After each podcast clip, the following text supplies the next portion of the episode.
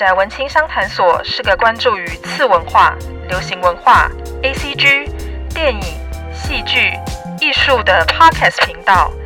阿宅与文青一定是个空集合吗？御宅文青商谈所这个第三空间，希望能让阿宅与文青都能在这里畅所欲言。宅青们，大家好，欢迎大家来到御宅文青商谈所，我是主持人高拉西皮 A.K. 嘎拉。现在的天气已经入秋了，其实变得蛮冷的，尤其是今天的温度大概直接下探到二十度左右，就感觉到嗯，秋意渐浓啊。就希望大家也可以好好的保重自己的身体。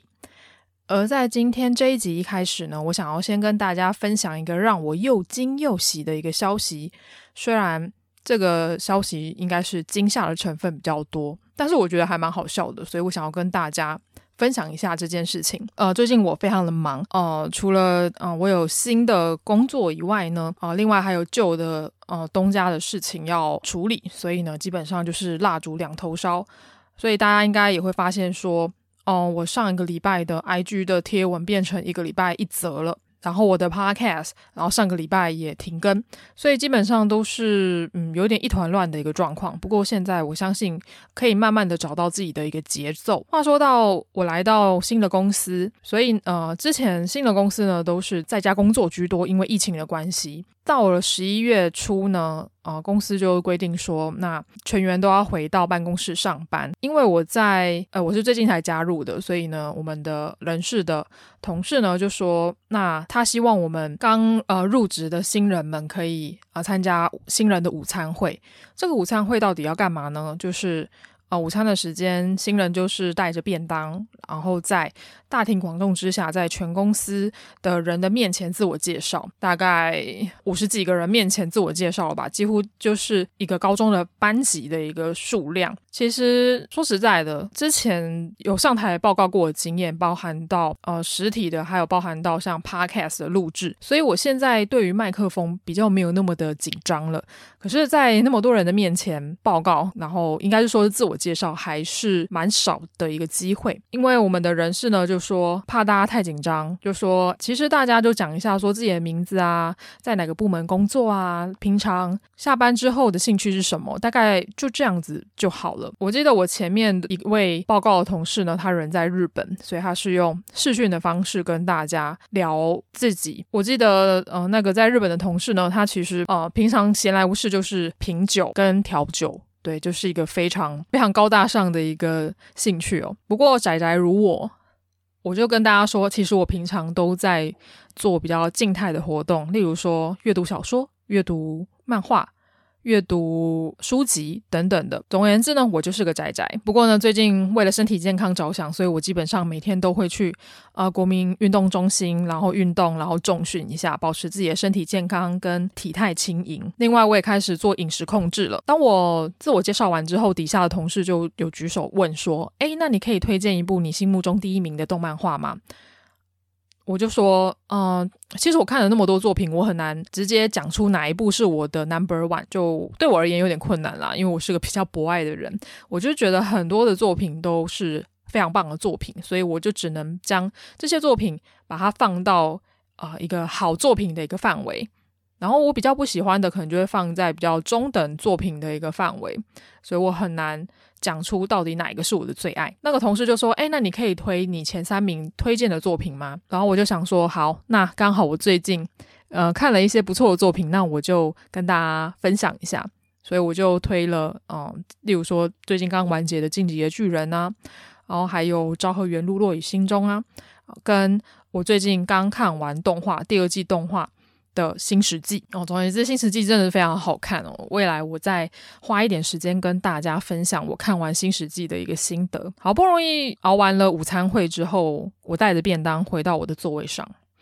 我才刚坐下椅子，我就看到公司的群组里面有有一个陌生的讯息，然后私讯给我，然后他就先自我介绍一下，然后并且就说：“请问你是御宅文青商谈所的嘎拉吗？”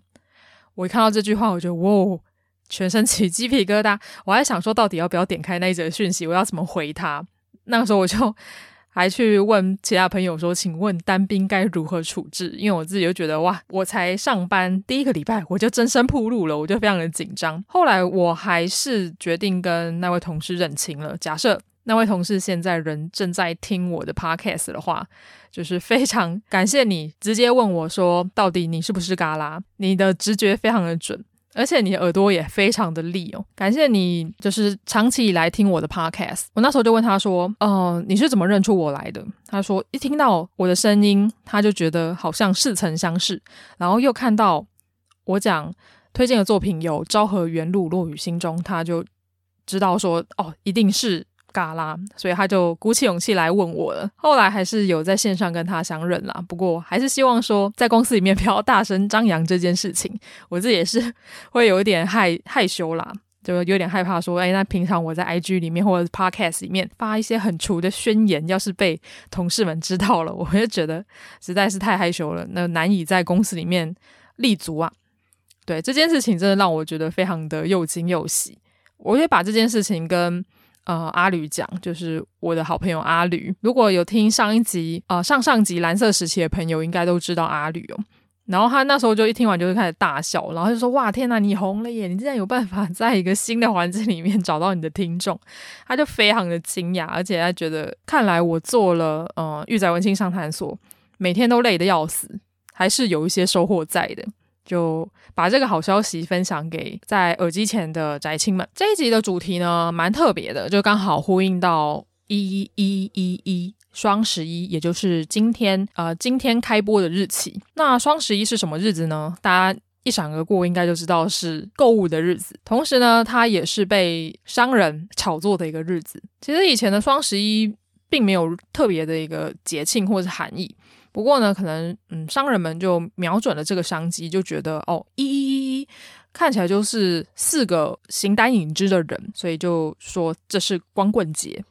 但老实说，我觉得跟在亚洲的啊圣诞节啊还有万圣节一样，都是变成一个比较商业取向的一个日子。不过圣诞节跟万圣节都其来有自啦，它有一个节庆的典故。不过双十一呢，就单纯只是啊、商人一年一度的狂欢节，就其实跟、呃、黑色星期五有一点像。美国呃像美国的黑色星期五都会有一个大打折，不过美国的黑色星期五呢，主要的原因是因为有一些比较不好的一些传言啊、Black Friday 嘛，所以呢他就把这个比较不好的日子呢定定定为一个值得大家狂欢然后去消费的一个日子。所以某部分来讲，嗯，他们还是有理由所在的。不过在亚洲这边的双十一呢，就其实也是商人用一个比较有趣的方法来行销、来推广自家的一个平台，然后来来促销的一个方式。不知道双十一大家买了什么东西呢？我知道现在有非常多的电商平台都在超级大打折，就是除了免运以外，还送一大堆折价券。每当我一打开那些 App 平台就，哇！眼花缭乱，然后甚至他会跟你讲说，呃，在十一月一号开始呢，就要你先登录，然后先去抽啊、折价券。对，你要先预先登录才拿到折价券，其实也是一个饥饿行销的一个方式啦。不过呢，呃，虽然我也是口嫌体正直，口中这么说，但我还是会啊、去这些平台上面去看一下有哪些最近想买的东西在打折。嗯，就是人还是必须顺从自己的欲望的。也因此呢，哦、这一集呢，我想要跟大家讨论的一个主题呢，就是所谓的光棍，也就是所谓的单身的这件事情。另外呢，呃，因应光棍节，我也在 IG 上面有开，呃，有也有开问答，就是问大家说有没有适合给单身的人看的作品，而这个作品呢，并不只限于 ACG，我也希望大家可以推一下，比如说影剧类的作品啊，不，无论是日剧、电影还是呃韩剧，其实都可以，因为我之前看了还蛮多蛮适合给单身的人士看的电影，例如说《单身动物园》（Lobster），呃，这部电影还蛮有趣的啊，嗯、它的故事就是一个。反乌托邦的一个架构，他就在讲说，呃，当这个世界，当这个政府呢，他规定说单身的人必须要受到惩罚，他不就将呃这些单身的人呢，强制的关进一间很豪华的酒店，并且命令他们四十五天之内必须要找到自己的伴侣，必须要脱单，他们才有办法离开这个酒店，否则的话呢，没有找到伴侣的人士呢，将会被强制变成动物，然后被流放。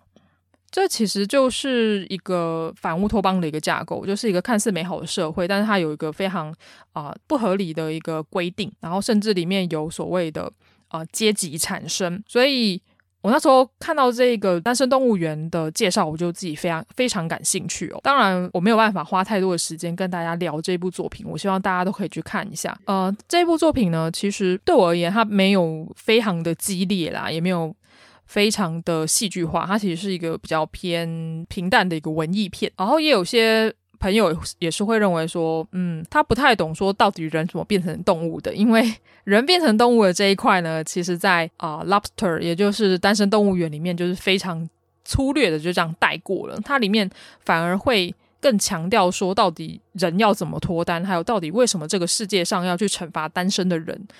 这个会引起。观众们的反思，因为仔细看一下，我们呃亚洲社会的确也是会鼓励说大家要去恋爱啊，要去结婚呐、啊。但实际上到了我们这一代，我们可以想一下说，呃，现在的单身的生活怎么过是自己的决定，也并不是说单身就一定是不好的。嗯，就算你找到一个呃伴侣，然后进到一个恋爱关系，甚至呃结婚，办了一个盛大的婚礼，但还是有可能会离婚的。例如说，像最近比较大的离婚的事件，应该就是李克太太跟李克先生离婚吧。我们在荧幕荧光幕前面，我们在电脑前面看李克太太啊、之前跟李克先生非常恩爱的一个拍拍影片的画面。李克太太之前也讲过，说他是怎么样去择偶的，就是他是一个非常理性的人嘛，所以他就会呃列出他心目中未来另一半的蓝图，还有就是有几个候选人。然后将这些候选人呢，呃，将他们的条件去一一的分析，然后选出一个他觉得最适合的一个对象，然后并且跟他结婚。其实她是一个非常聪明的女孩子哦，所以她的事业非常有成。但是最后走上了主要呃主要的原因，是因为她觉得她的先生并没有放太多的心思在她跟她的儿子身上，然后她觉得她的先生很冷淡。所以我觉得，无论是单身还是结婚呢，你一开始可以下这个决定，但是这个结局呢，你可能做了一个好的决定，但是最后的结局不一定会是好的。所以有时候也是要看自己的努力，然后跟时间的造化吧。所以一切都很难讲。话说到 IG 的问答里面，其实大家都推了还蛮有趣的作品哦。其实大部分都是以影剧为主。我在这边可以稍微跟大家分享一下哦。啊、例如说有朋友呃有宅青们就推了啊、《推拿》这部电影，主要是在讲盲人按摩师的故事。啊、呃，另外也有宅青们推的啊《独活的女子推荐》，以及在民建筑里吃午餐，还有若是一个人，还有像《一个人去死》这部漫画，《云端情人》，然后跟呃请输入搜索词，跟啊、呃《深夜奇葩恋爱图鉴》等等的这几部作品，其实。我觉得都还蛮好看的，因此呢，我想要花一点时间来跟大家分享我看啊《独活女子》的推荐，以及啊《一个人去死》这两部作品的啊简单的介绍跟心得。然后下半场呢，我们再来进入到本场的重头戏，也就是我要推的《下辈子再好好的做》。我不知道大家有没有在网络上看过一个量表，叫做国际孤独等级量表。这个量表还蛮有趣的，因为之前看到过很多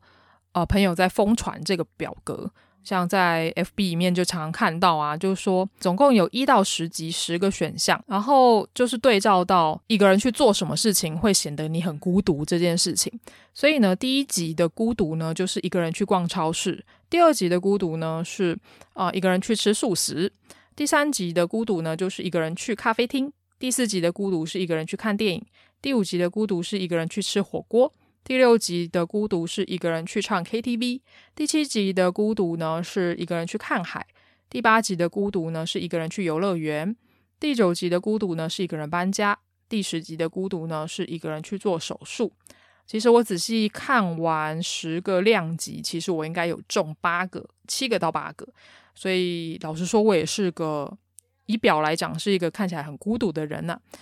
啊、一个人去逛超市就不用讲了。我几乎两到三天，尤其是我最近开始做菜之后，我就非常常一个人去逛超市。呃，以前会觉得说两个人去逛超市还蛮开心的，就是会互相想说，哎，今天回去可以干嘛之类的。但是我发现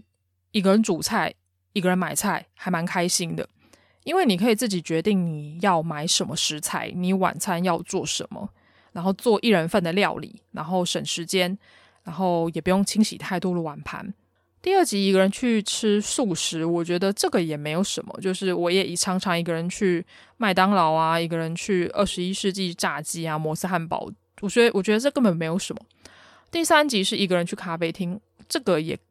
没有什么问题，因为我今天才刚一个人在路易莎办公，然后回来。所以我就觉得，嗯，我去咖啡厅也是看到非常多一个人在那边工作的，呃，的斜杠青年呐、或者是在那边一个人读书的，呃，学生。所以我自己就觉得，嗯，这根本没有什么。一个人去看电影，我也觉得没有什么。像之前疫情的关系，大家都没话做嘛，所以你基本上跟你的朋友，就算跟朋友去看，也会分隔很远。而且一个人去看电影有个好处呢，就是你不用担心对方的。对方觉得不好看，然后睡着啊，或者是啊、或者是别人会干扰到你，然后也不用互相去乔时间，你想看就可以看，你可以一直看，一直看，一直看，你还可以甚至二刷、三刷、四刷等等的。所以我觉得一个人看电影也不是什么太大的一个问题。呃，看完电影你想要找别人聊，你就啊、呃、上社群平台发表影评，你的感想自然而然就会有人跟你聊了。我相信很多影评账号都是这样子。一个人去吃火锅。呃，我自己是一个人去吃过那种三妈臭臭锅啦，对，也是算火锅的一种。一个人去唱 KTV，我基本上不会一个人去大的包厢。不过现在有那种独立式的、站立式的 KTV，我觉得还蛮方便的，一个人去唱也可以唱得很爽。一个人去看海，呃，我之前是有一个人去海边走走过，就是没有自杀的倾向，但是我觉得一个人去看海还蛮浪漫的，就你会觉得。那个海就只属于你一个人的，我觉得那种感觉很棒。一个人去游乐园，这一点我好像还没去过。一个人搬家，之前在美国的时候，我也是一个人搬家，就哦、把所有东西全部塞进行李箱里面，然后一个人去旅行，我觉得还蛮开心的。我现在最近也越来越喜欢一个人旅行的感觉了。一个人旅行跟一群人出去旅行，或者是两三个人出去旅行的感觉是完全不一样的。这个我等一下我可以再跟大家分享。所以呢，这个十集看完，我应该只有第八集跟第十集还没做过吧。所以我其实也是个看起来非常孤独的人啊。但是我自己觉得能一个人去做很多事情也是很棒的。所以呢，我今天一开始要先来跟大家介绍的作品呢，就是《独活女子的推荐》。这部作品呢，它是日剧啊，女主角呢是江口德子。江口德子其实在近三年来参与过非常非常多的日剧作品，也被称为最强绿叶。假设熟悉日剧的朋友，应该看半泽直树啊，或者是看最近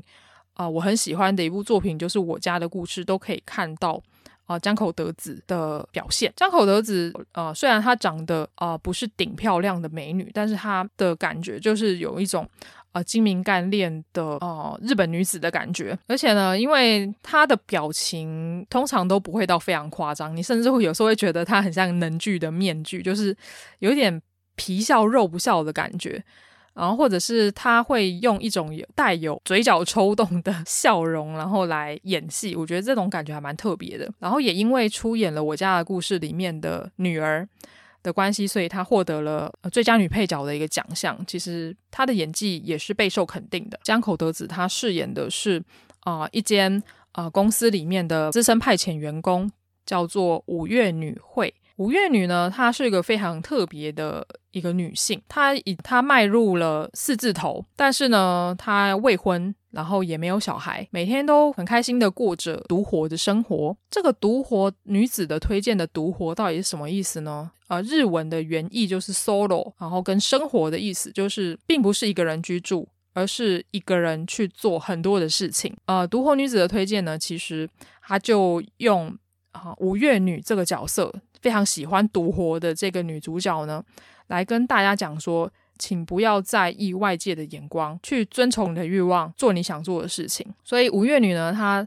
非常的准时下班，他就只是为了要实现他的独活的生活。这样第一集就还蛮特别的。第一集呢，就讲说他一开始预约了一间很有名的烧肉店，然后他就一个人去吃烧肉。通常我不知道宅青们是不是吃烧肉都会哦揪团去吃。或者是一定要有伴才去吃。五月女呢，她就觉得一个人去吃烧肉也很棒，所以呢，哦，这个时候呢，烧肉店就会有一个很有趣的现象，就是五月女一个人吃烧肉，可是她她旁边一定会有个对照组嘛，然后对照组就是三个男生，然后三个男生呢就会说啊，一开始就先上个牛舌吧，我想要吃什么，我想要吃什么，然后就互相聊天。五月女呢，她就觉得说，一开始也不知道要怎么样去独活，她不知道怎么样一个人吃烧肉。但是他后来就觉得说，到底为什么一开始在吃烧肉的时候就要一定要点牛舌呢？所以他就开始跟店员聊天。而整出日剧呢，《独活女子的推荐》呢，它就是一个教导你如何独活的一个推荐清单，而且它里面有很多的人生哲理，我觉得很好玩。例如说，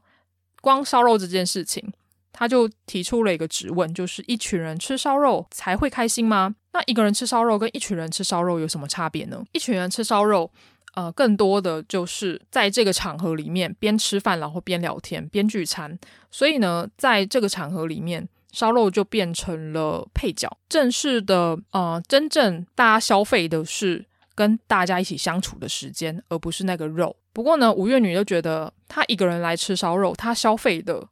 就是。她口中那个很 juicy 的一个肉片，然后那个牛舌，那个顶级的味道，在这个场合里面，没有人会跟她抢那个味道，所以他就觉得一个人吃烧肉以及一个人独活，最重要的就是要遵从自己的欲望，你也不用受到他人的牵制，也不用去顾虑他人的一个想法，你想做什么就做什么。他觉得这个就是独活最棒的一个地方，而为什么日本会开始有独活的这一个比较特别的名词出现呢？因为就我自己观察而言呢、我觉得日本跟韩国都是民族性非常强的一个国家，也非常的团结。就他们团结到甚至会有一点排外的一个迹象。拿韩国为例好了，嗯，我在美国遇到的韩国的朋友，他们非常的团结，而且他们几乎都会两两出行，然后甚至是一群人出行。他们无论到学校，无论到呃新的聚会、新的地点，他们一定会两到三个人以上才会出现。这个就跟我很不一样了，因为我记得我当时是跟一个学妹一起过去的嘛。不过那个学妹后来就呃到当地就马上交了一个男朋友，就是一个台湾的男生，所以呢，就等于是我我就直接被放生，直接被放弃了。不过我自己也觉得，嗯，这一点也还不错啦，因为我自己也是很喜欢独活的人，所以我就一个人。呃，跑了很多地方，然后去交了很多国家的朋友。我觉得这都这些都是独活有办法带来的一个快乐，就是你单单依靠一个群体，而是你自己就是一个游侠，你有办法做决定，然后去融入其他的群体，或者是你一个人也可以很快乐。所以我觉得。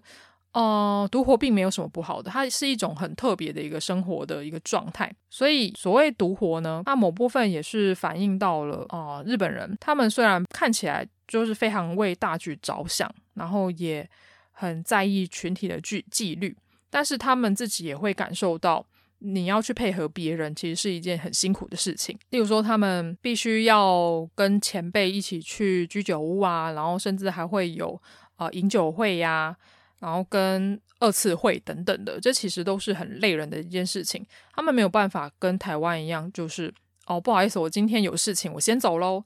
啊，或者是啊，不好意思，部长，我今天家里的小孩生病，或者是我要带小孩出去玩，然后就用一个比较啊轻松的一个理由，然后就拒绝掉主管的邀约。日本比较没有办法这个样子。独活女子的推荐也是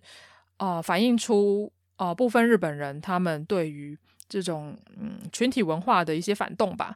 所以我自己在看独活女子的推荐的时候，我自己觉得还蛮 chill 的，蛮惬意的。因为虽然它的故事剧情非常的平淡，因为它是深夜剧嘛，它有很多的场合都是发生在 晚上，就包含呃包含到他一天的行程，通常最后都会结束在晚上的一个行程。以第一集来讲，五月女呢，她吃完烧肉之后，她要去过她一个人的生日。哦，通常生日都是大家会帮忙庆生嘛，然后会有生日蛋糕啊，然后会有一个盛大的 party 啊，甚至有些人有些人会办去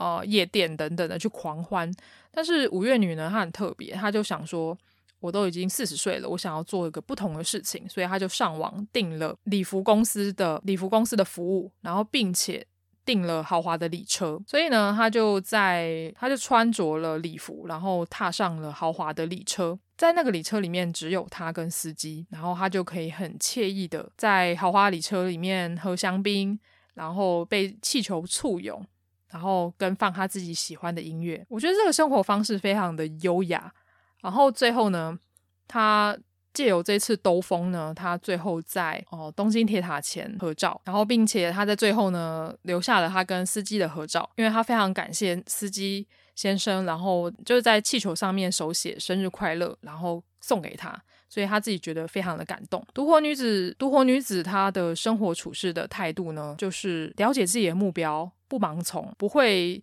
太在意外界的声音。虽然女主角吴月女呢，她知道她。去了很多，例如说只有情侣才会去的场合，像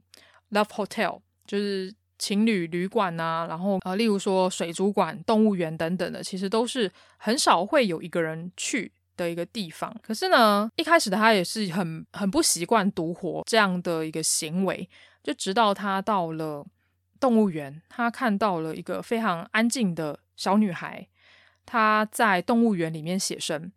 因为大部分的小孩可能都两三成群，然后一到动物园就说：“诶，我要去看狮子，我要去看老虎，我要去看大象、长颈鹿这些非常热门的动物。”但是这个小女孩呢，她就拿着画板，一个人坐在椅子上面，她画的对象呢是是一匹驴子，所以我自己就觉得，诶，这个地方就很好玩了。这个小女孩呢，反而成为了吴月女她的精神导师，改变她的人物。吴月女呢，从这个小女孩身上看到了非常认真、非常不落俗套的一个行为。那个女孩，吴月女把她称为叫做“驴子女孩”，她非常认真的画着她喜欢的这个动物。此时的她是非常耀眼的独活女子，也因此呢，她受到了这位驴子女孩的激励。因此呢，她决定要在动物园里面找寻她心目中独一无二的动物。而她喜欢的动物是什么呢？这个地方我就卖个关子，留给大家去看喽。也借由独活一个人做了很多的活动，她也获得了很多能够与他人交谈的机会。独活并不是代表孤独，并不是代表孤僻。吴月女她也是喜欢跟别人交流，只是呢，大部分她的。活动呢，都会一个人去执行，因为这对她而言是自由的，她不用去顾虑旅伴的心情，或者是一定要等到有人附和她，她才会去行动。她想做就去做，然后并且在这个活动里面得到新的朋友，就算那些人只是一面之缘。例如说，在动物园工作很久的保育员会跟他讲说啊，这些动物的故事，或者是他在。烧肉店里面开始搭话的店员，其实这些都是独活、独自行动才有的一些机会。我自己觉得非常的有趣啊、例如说，我之前在美国，大部分都是一个人跑嘛。因为我不像其他的，例如说日本的朋友或者是韩国的朋友，他们都很喜欢群体行动。因为我自己比较独活的关系，所以我很喜欢去逛美术馆、去逛博物馆。但是我在当地并没有找到可以跟我一起去逛博物馆的旅伴，所以我大部分都一个人走。一个人走独活有一点点困扰的地方，就是你要跟啊、呃、景点合照会比较困难。但是我发现在美国还蛮有趣的，就是呃，通常你拿着自拍棒在那边自拍的时候。啊，美国人都会很很好心的 跑过来问你说：“诶，你要帮忙吗？我可以，我可以帮你拍照哦。”因为他一脸就看到哦，你是观光客，所以就想说：“诶，帮你拍照好了。”你用自拍棒应该很不方便吧？其实这是啊、我遇到的在地人的一个有趣的一个 状况。因为在亚洲国家，大家都要用自拍棒嘛，就是拿一根杆子在那边拍来拍去，其实不太会有人主动去帮你合照，通常都是你要自己去。寻求协助，但是美国人可能比较少，稍微比较少一点。美国在地人会用自拍棒啦，所以他看到诶观光客他需要帮忙，他都会主动去帮忙。这一点是我在呃独活的时候遇到有趣的状况，也可以在这边分享给大家。不知道你喜不喜欢独活呢？你敢一个人去游乐园？你敢一个人去旅馆？敢一个人去水族馆吗？相信我，独活会为你带来更多的视野，还有呃，独自一个人旅行并不是多可怕的事情。有时候你会发现，你的时间多了很多出来，你可以省掉很多帮旅伴拍照的时间，更享受景点带给你的冲击跟感动。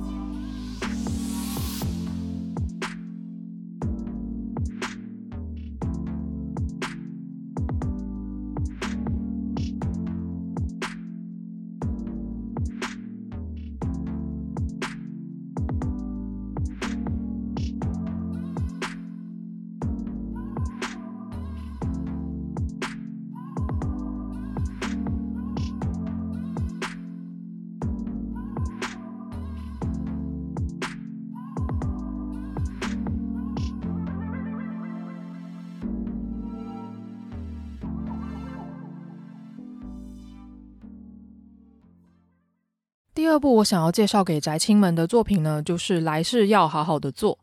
台湾这边呃，Netflix 翻译叫做《下辈子我再好好过》。这一部作品蛮特别的，它是由日本漫画家伊兹玛奖所做的四格漫画作品。连载平台是在 Grand Jump，熟知 Jump 杂志的朋友应该都知道，呃，Jump 三元素呢是什么呢？对，就是友情、努力、胜利，黄金三法则。呃，这个是针对少年周刊 Jump 而定的黄金三元素。不过呢，Jump 也就是集英社出版社呢，他们其实有针对青年读者所呃设置了一个青年的漫画，呃，青年的连载周刊叫做 Grand Jump。而这次的下辈子我再好好过呢，就是连载于 Grand Jump 上面。呃，它是一个呃描述性生活的喜剧，听起来就诶很有趣，非常的成人哦。啊、其实我是追下辈子我再好好过的日剧啊、现在在 Netflix 上面可以看到，我也很推荐大家可以去看一下。目前呃出到第二季。我也很期待第三季，呃，里面所有角色们的感情发展。这个时候你就会说，诶，不是说单身特辑吗？那你怎么会介绍一部有感情戏剧，呃，有感情戏的作品给我们呢？但是它里面的感情其实非常的错综复杂。假设，嗯、是以这一次的单身特辑来讲的话，所谓的单身呢，就是啊，没有男女朋友或是没有婚恋关系，我就会把它定义为单身。那来世要好好的做里面的主角，呃，主角群们应该依照这个法则来定的话，那他们也都是单身。那到底这一部有趣的作品到底在讲什么呢？它故事舞台是发生在一个 CG 的制作工作室，叫做 Studio Delta 三角洲工作室为舞台。女主角就是大家在封面里面看到那位身材很火辣、长得很可爱的。女生，女主角的名字叫做大森桃江 （Momo） 她是由内田理央所主演的。这一部日剧呢，跟刚刚我介绍的独活女子的推荐呢，呃，一样都是深夜剧。下辈子再好好做，它的故事剧情真的是比较适合放在深夜时段啦，因为它里面有讲到呃关于性癖啊，然后关于性啊，然后关于。呃，感情之间的一个发展，所以真的是十八禁儿童不宜啊。而这部日剧呢，它是二零二零年一月九号起在呃东京电视台呃周四凌晨一点到凌晨两点播出的。女主角桃江是由内田理央主演，内田理央是呃我还蛮喜欢的一个女演员，虽然她她是新生代演员，然后也演的演的作品还不多。我一开始认识她是从假面骑士系列，就是假面骑士哆啦 A 里面的女主角，她饰演一个非常可爱的女警，我从那个时候才开始认识她的。之后呢，她就在小荧幕里面有蛮多不错的演出，只是大部分都演一些比较小小成本、小制作的作品。而这次呢，她是接下了下辈子再好好做的女主角，所以这部作品呢是以 Studio Delta 这个 CG 工作室为舞台。呃，主要是在讲大森桃江呢，这位二十七岁的女上班族，她有什么特别的呢？她虽然单身，但实际上她的感情生活跟性生活一点都不空缺。呃，其实呢，她是拥有五名炮友的一个女生，所以基本上她除了扣掉呃周休二日吧，所以她每一天几乎都有人陪。而在故事剧情中间呢，也会跟观众们讲说，为什么桃江会需要有五名炮友。我们也可以从呃这名五名炮友跟桃江之间的互动来解析呃桃江他的感情观，然后他的爱情观。呃，也许听到这边有很多的宅青，嗯、可能会认为说啊有炮友不好啊，然后有炮友的女生一定很乱呐、啊，然后不想要定下来什么的。桃江呢？蛮特别的，他虽然有五名炮友，但实际上他还是一直在找寻他未来的真命天子。他其实是想要定下来的。他的感情观其实也不复杂，只是他在这一段期间里面，他找不到一个适合他、愿意跟他呃共处一生的对象。所以呢，因为他自己的性需求比较大的关系，所以呢，他就必须要其他的形式来填补他最原始的欲望。因此呢，他就有五名的炮友。啊、呃，这五名炮友呢各有千秋，有些是外商公司的高管，有些是炒股票的，然后也有呃学生，非常可爱的一个学生。这五名炮友对桃江的态度也都不一样，但他们基本上都是相处甚欢。桃江呢，他就将这五名炮友呢就以编号代称，然后从就是把它称为 A 军、B 军、C 军、D 军跟 E 军。对，他们没有名字，他们就是 A 到 E 军。而观众们也借由这些呃炮友们跟桃江之间的关系，可能就会慢慢的想说，到底桃江最后会跟谁在一起呢？就会有一点期待，然后又有一点怕受伤害。在这五名炮友里面，A 君呢是公司里面精英分子，然后非常的高富帅，然后皮肤也非常的白皙，就是一个 gay man，是一个帅哥。所以桃江也将 A 君视为自己的本命。所谓的本命呢，就是嗯，所有选择里面最喜欢的那一位。所以桃江基本上就是没有办法拒绝 A 君所有的呃要求。这个 A 君呢，虽然看起来斯文，但实际上可以说他是个斯文败类。为什么呢？因为其实 A 君呢，他是有婚恋关系的，虽然还没有到结婚，但实际上他有一个交往非常长的女友，女友也会一直跟他催婚。但是 A 君他一直觉得，嗯，他还不是很想要定下来。而且 A 君比较特别的是，他有一个奇妙的性癖，就是他喜欢。S.M. 当然，这个 S.M. S.M. 的喜好呢，他不能让他的本命女友知道，所以他就将这个性癖呢发泄在桃江身上。所以在里面可以看到有很多有趣的。嗯，S N 的手法，例如说有一些固定的姿势啊，然后例如还有像是龟甲腹等等的一些啊绳索的技巧。对，虽然呃虽然这部是深夜剧，所以里面也会有很多呃性性相关的一些呃题材出现。可是呢，我自己觉得呃下辈子要好好的做这一部作品呢，虽然它主要是在讲性跟爱情之间的一个关系，但实际上它的表现手法并没有很露骨，它。就是一个用轻描淡写的方式把它带过去，基本上我不会把它当做一个非常十八禁的作品啦。而且，呃，这部的基调的定位是比较喜剧类型的，所以大家不用担心说哇，我不想要看太露骨的东西，或者是。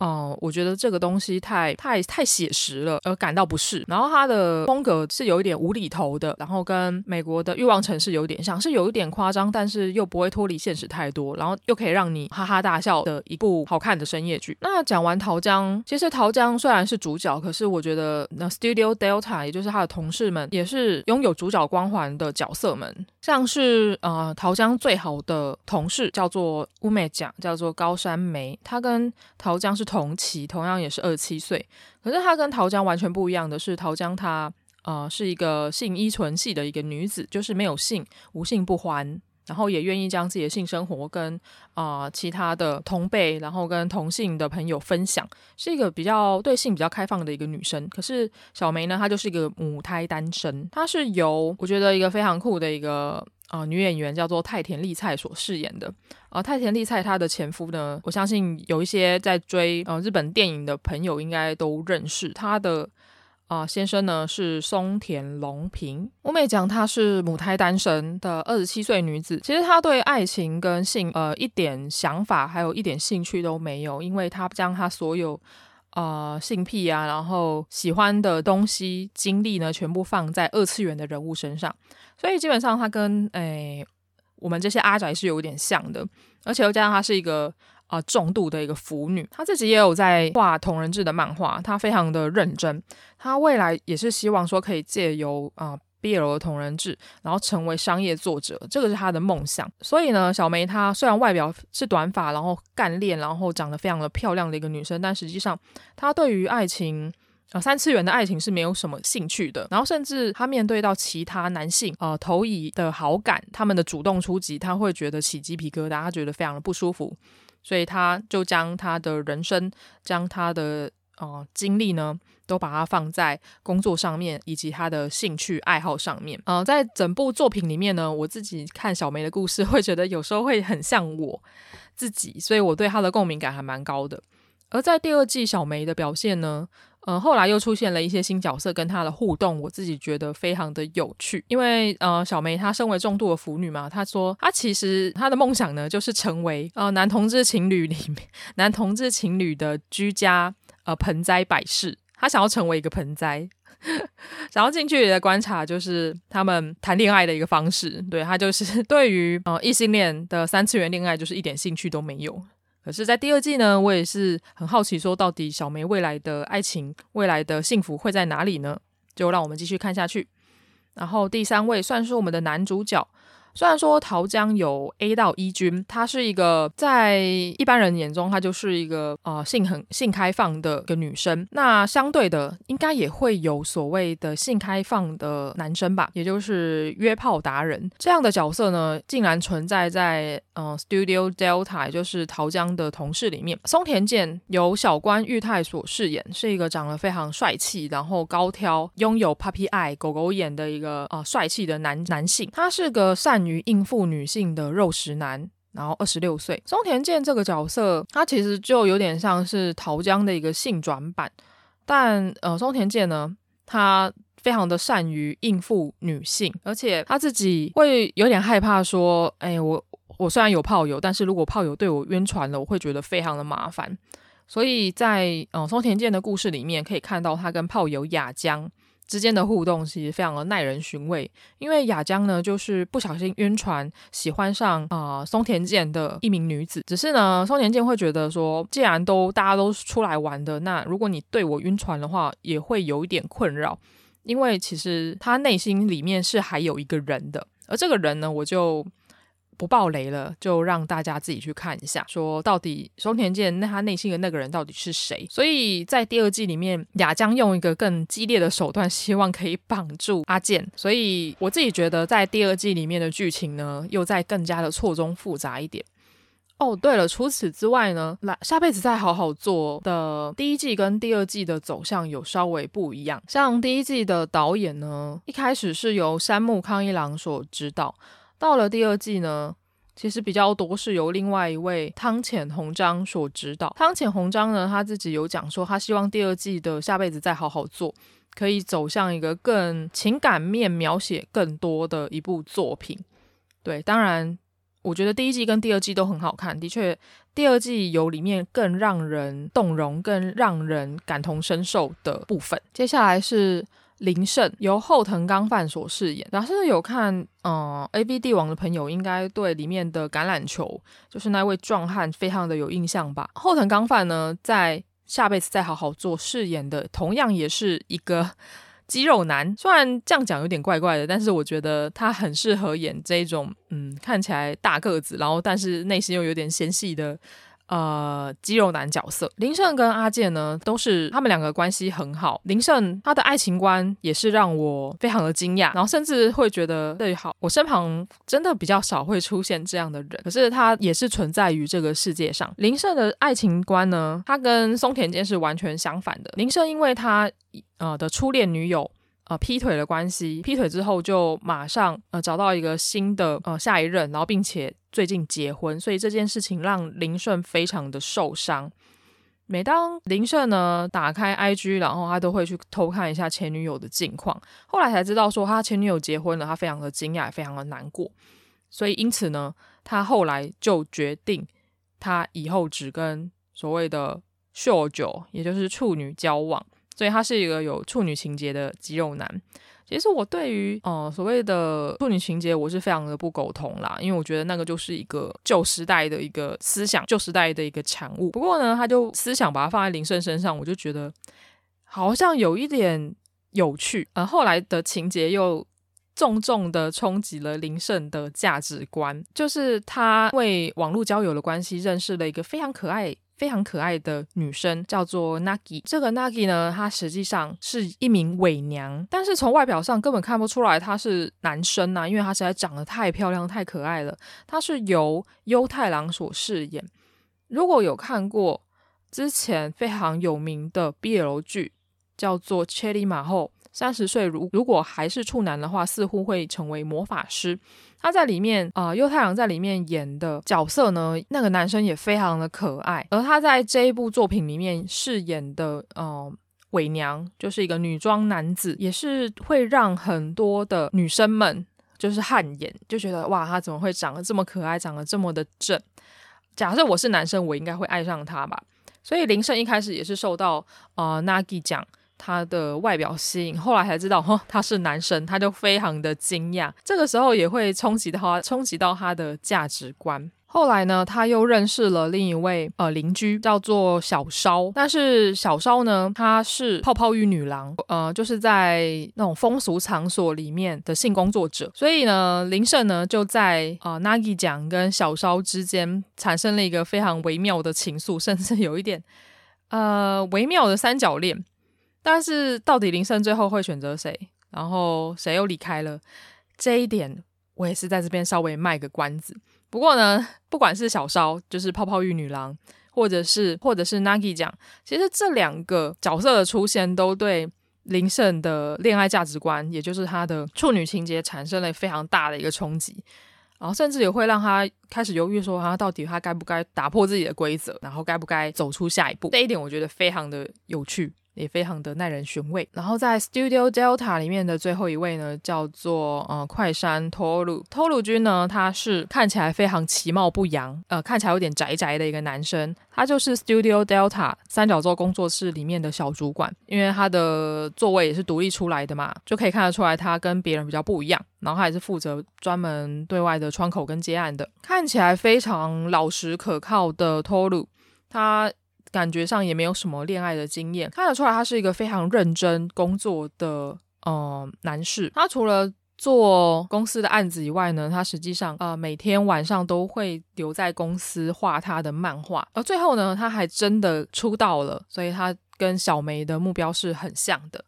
而小梅呢，也后来意外知道透露君他他正式的从同人作者然后出道，所以他对透露君产生了钦佩之感，然后他也想要请透露帮他看他画的同人作品。透露君呢，他呃他没有稳定交往的对象，他反而将他的精力呢把它放在泡泡浴女郎身上。后来他竟然对泡泡浴女郎，也就是小新晕船了，他就将呃小新。把她视作是一个女朋友的一个存在，然后并且在她身上花了很多钱。所以，嗯、仔细跟大家介绍完下辈子再好好过的 Studio Delta 里面的重要角色们，我们都可以知道，在这些这五名角色里面，没有一位有稳定的交往关系，他们反而会想要从其他的其他的方式来满足他们对于另一半的想象。无论是桃江，他拥有五名炮友，他希望从五名炮友里面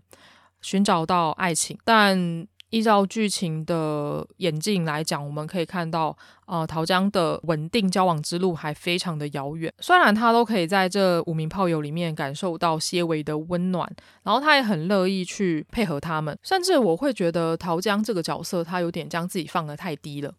就是因为太过喜欢对方，所以他愿意配配合对方，然后将自己奉献出去。例如说，他对于 A 君的一个情感，足以让他去做，成为了 SM 的俘虏。A 君就是将他呼之即来，挥之即去。他虽然会感到受伤，但他也没有办法拒绝 A 君的一个要求。每当他接到 A 君的简讯的时候，他都非常的开心，非常欣喜若狂。这一点其实他的同事们松田健，尤其是松田健，他都看在眼里。他知道说桃江他内心有一个 number one，但他一直不敢，桃江一直不敢真正的跨出那一条线，因为他知道他跟 A 君之间是不可能的。这一点我觉得这个剧情就开始有一点虐了。可是呢，可是呢，因为这一部是喜剧的关系嘛，所以他虽然第二第二季有比较多情感的铺陈，但实际上，哦，桃江还是用一个比较打哈哈的方式带过他对 A A 君的一个情感。就除了桃江以外呢，还有像阿健，他内心有着另外一个人，所以他不想要稳定下来，他只想要找炮友。或是小梅，他感觉上是一个无性恋者，然后甚至他想要去呃探索自己的性向。然后甚至他还拉着桃江一起去了呃蕾丝边酒吧，就只是为了要测试说自己的性向到底是什么。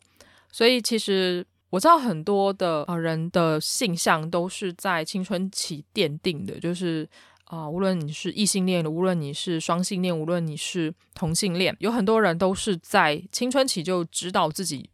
喜欢什么样的人。但我们从小梅这个角色身上来看到，我们。其实，说不定有很多人都是在，无论是在成年之后，甚至在中年、老年之后才觉醒的，才知道说，哦，原来自己不是个异性恋，自己很有可能也喜欢同性，这个时候才会觉醒。所以，探索性癖之路一直都是，并不是某个时段就一定会发生的。很很多人都是在成年之后才发觉到自己的另外一面，这一点我就觉得还蛮有趣的。就借由嗯小梅这个角色，我也很想要知道说，到底大家是如何挖掘到自己的性癖的。所以无论是桃江、小梅、阿健、林胜跟托鲁君，其实他们都是不断在追寻着某个人，但是。他们看似很想要一个稳定的关系，但他们又得不到。除了这五名角色以外呢，还有像是阿健的炮友雅子啊，或者是女呃女装男子 Nagi 酱，或者是泡泡浴女郎小新跟小烧。其实他们内心都有一个空缺的部分，他们希望能借由爱情来填补他内心的空缺，但实际上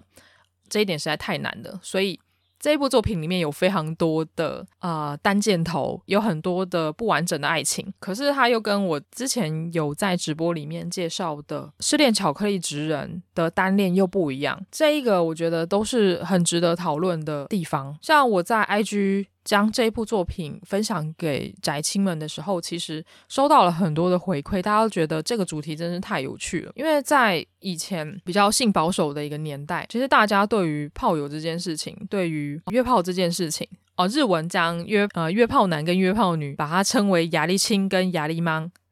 我觉得是，如果懂日文的朋友，应该多多少少可以知道这个字是怎么样演变来的。例如说，亚力的意思就是做。的意思啊，mang、就是日文的曼狗，亲就是日文的亲亲，在这边我就不多做解释了。所以它就是这两个字的结合词，然后就直接衍生为约炮男跟约炮女。现在的年代对于嗯、性，对于性或者是对于性癖的包容度越来越高了，越也越来越多元化了，所以也。很多的作者开始在在有在讲说一些关于性方面的作品，然后将他们的想法以漫画的方式呈现出来。台湾这边有蛮多优秀的作品啦，就可以让大家去真正了解自己的性癖，也不要以一个道德的标签直接贴在这些约炮男士或是约炮女子的身上。我觉得用自己的价值观强加在别人身上是不好、不太好的。我们应该要用一个呃可以讨论的方式，或者是互相理解的方式啊、呃，彼此的价值观到底有哪些地方不一样？尤其又加上，无论是呃恋爱的主题，又再更加的复杂、更加的多元一些些了。所以，我们应该要用更开放的态度来聊这件事情。而无论在第一季跟第二季呢，其实在最后一集，他们都提出了一个很重要的一个论点，就是到底该不该迈入婚姻。我在一开始有跟大家聊到说，桃江他的价值观虽然他有五名炮友，但实际上他还是很想要被爱。她是个渴望被爱的一个女生，所以我自己对这个角色产生同情心，因为她想要借由这五名炮友填满她的时间，让她不会有孤单寂寞的感觉。但实际上，这五名炮友最后都会选择别人，然后离她远去。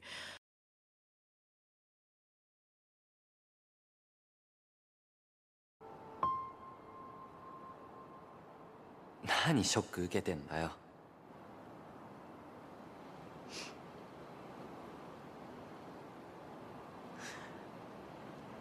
いつまで繰り返すの？こんな苦しいこと？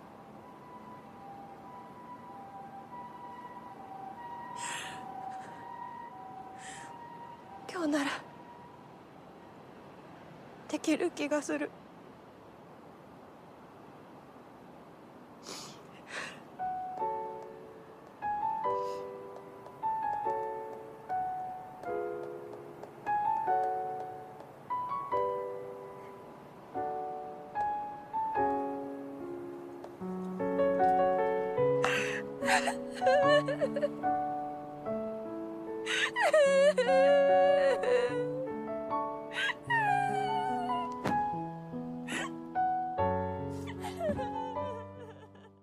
这一点我觉得就很符合在情场打滚的男性、女性们。桃江这个角色是还蛮有那个代表性在，到底他最后会情落何处呢？我自己也非常的好奇。他跟松田健之间也产生了微妙的暧昧关系，但哦、他们两个都秉持着兔子不吃窝边草的一个心态，所以他们就敬谢不敏，就知道说对方都有在约，但是他们不想要将整个工作室的气氛搞砸，所以他们就是互相知道，然后互相聊天。可是呢，他们不会对对方下手，他很怕不小心擦枪走火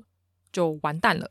所以，到底他们能不能守住最后理智的一条线呢？结尾呢，都提出了一个很有趣的一个论点，就是到底该不该迈入婚姻？到底结婚这件事情是为了什么？呃，无论是桃江啊，还是小梅呢，他们已经即将奔三了。虽然我一直觉得奔三应该是二十九岁的事情，但他们在二十七岁的时候就开始会接到家长的催婚电话，例如说：“哎，你们什么时候要定下来啊？不要再玩啦，什么的。”小心会孤独死啊！其实这些都是我以前有听过的。我的家人就是不断的在跟我讲的一件事情，就是好好的找到另一半，然后定下来结婚生子，呃，对你的老年也比较有保障。但因为这个主题呢，我有去看了翟青另外推荐的一部作品，叫做《一个人去死》。它里面主要是在讲孤独死，也就是，也就是，如果大家有看一些社会案件，就有一些中老年人一个人死在家里，然后隔了几天，邻居敲门才发现说，哈，在这里的住户已经死掉了。然后这个时候，警方，呃，警方呢，或是医院的人员呢，就是进到独居者的家中，就会发现说，诶，散乱一地的 黑片啊，或者是，呃。一些奇怪的海报啊之类的，就新闻就会大肆报道，就说，哎，孤独死的人啊，都是大概都是什么样子的？是不是都是宅宅呀，或者是都是鳏寡孤独者啊，没有另一半的人士？一个人去死呢？它里面用也是用一个很喜剧的啊、故事，然后来包装一个非常沉重的议题，就是包含到老年的规划、老年的照顾，然后跟大龄女子对人生的一个选择。对，他用一个非常好笑、有趣的方式来讲一个非常 沉重的议题。这些作品呢，其实就跟呃下辈子我再好好过是很像的。虽然在讲约炮，虽然在讲婚姻，在讲恋爱价值观，但实际上他就是用一个很喜剧的方式，呃，来跟观众聊这些议题。我觉得是非常巧妙也非常聪明的。所以由这些角色抛出来。说到底，未来要不要结婚，还是随心所欲的活下去？知道这些角色们在当下都有做出一个决定，但是他们呃，无论他们的感情结果是不是好的，他们能他们能不能在感情中得到呃归属感，他们最终的决定都是不要为了结婚而结婚，就算整个世界在推着你，你应该要在这个时间点结婚。呃，应该要定下来。而这部作品呢，下辈子我再好好做。其实他就对这一个世俗的价值观提出了严正的抗议，所以我非常喜欢这部作品，非常反传统道路，但是又很里面又隐藏了很多有趣价值观，然后跟你讨论性癖，跟你讨论性，跟你讨论爱情，跟你讨论婚姻，让你去反思这几项元素的一部好作品。假设看完日剧还不满足的朋友，也可以，呃，有日文能力的话，也可以上网站，然后去看一下它的日文原版的四格漫画。不过我自己觉得它的日剧版已经很好看了啦，因为呃，三木康一郎他之前指导过还蛮多的深夜剧的，还包含到情色小说家，同样也是毕业楼的漫改。漫改作品也是他指导的，他还蛮擅长处理深夜剧，然后跟一些比较比较深层的话题，所以我就将哎这部日剧跟这个作品推荐给大家。不知道大家听完我讲来世呃下辈子要好好做呃有什么样的看法？你也可以将你对于所谓约炮这件事情的一个看法，或者是对于。啊、桃江啊，或者是阿健这两个亚历青跟亚历曼的感情观跟里面的剧情，都可以来跟我聊一聊。哦，话说第二季我真的有几集就是桃江的故事，我真的会看到很想哭啦，就觉得啊，怎么会这样，非常的难过。虽然我跟她不一样的是，她是一个性依存系的一个女子，我身旁也有这样的一个女生，就是非常忠于自己的欲望跟自己的性欲，但实际上他也是非常渴求被爱的。如果要比的话，我觉得我比较偏向小梅吧，对，就是很享受，虽然享受一个人的时光，但是也是希望可以遇到好的啊、另一半。然后同样我也是腐女，所以我我觉得我跟小梅比较像。但是桃江的故事，她一直渴望被爱，但是得不到爱情，因为最终她那五名炮友都会选择别人，就算她花再多心思跟他们翻云呃翻云覆雨，然后并且为他们做很多事情。但实际上，那些人都不会选择他。这点我觉得我看到桃江的故事的时候，我真的好难过，就是会有点想要哭吧。所以我也觉得这部作品其实在啊、呃、描写啊亚历青跟雅丽曼之间的啊、心态变化，我觉得描写的非常好，也让我更了解所谓的异温层吧，就是跟我不一样的人们他们的心情。如果有兴趣的朋友呢，也可以找呃我在这一集一开始跟大家分享，就是宅青们分享的。呃，书单跟片单都可以把它挖出来看。呃，也祝大家双十一购物愉快，然后好好的享受单身的生活。就算你在这一天感到孤独，你也可以去找一下这些很棒的作品，你或许也能从这些作品里面得到一些安慰，得到前进的力量。好，如果喜欢这一集节目的话，请帮我在 Apple Podcast 留下你的评论。并且，如果可以的话，也给我一个五星好评，并且在 Spotify、KKBox、First Story 帮我按个关注追随，你就不会错过我最新的更新喽。接下来我应该也会有一些呃年底了嘛，可能也会有一些新的计划跟呃新的活动。就请各位宅青们拭目以待啊、即使我现在做 podcast 的速度没有办法拉到跟以前一样，因为以前就是一周一集嘛，非常的固定。但我现在可能会变成啊、一个月三集，就等于是十天一集，或者是我会嗯做三休一等等的，这个还不确定，就可能要看我当时候的。呃，生活状况，但是我跟大家保证，就是只要有人听，我就会继续录 podcast 下去。想要跟我互动的朋友，也可以到噗浪跟 IG 来找我，也请大家可以多多支持呃嘎拉的画画账号啦。在这边稍微重申一次，我的画画账号呢，就是 IG 账号是呃 G A L A 底线 O L S O U L。就是嘎拉 Old Soul，嘎拉老灵魂。喜欢的朋友也可以在嘎拉老灵魂里面帮我的图按个赞。我最近虽然很忙，但是我还是会挤出一点点时间，对，就跟就是时间嘛，就是跟乳沟一样挤一下就出来了。就会挤，我会挤出一些时间，然后来练习我的画画。哦、因为我真的还蛮想要把我的店会拉起来的，虽然我知道这个。是一条很漫长的一条路。我之前在看一个 YouTube 频道，就是 Saito Naoki 老师的频道呢，他因为他画电绘已经画了十几二十年了，就非常长的一段时间。他还是在讲说，他身旁有很多厉害的绘师呢，都是一张图十个小时以上生出来的。对，就是作品哦，而不是练习哦，就是真的是作品哦，都是十个小时以上。那时候才想说，哦，好哦。就我现在除了 Podcast，我现在除了看书，我现在除了 IG 做图，我还要再挤一个画画。对，这对我而言是一个非常大的一个挑战。我也希望大家可以多多的支持我，然后支持嘎拉。也许到了年底，也许到了明年会有新的计划产生，我会再跟宅青们报告的。好，那就这样，我们下一集再见喽，哟喽。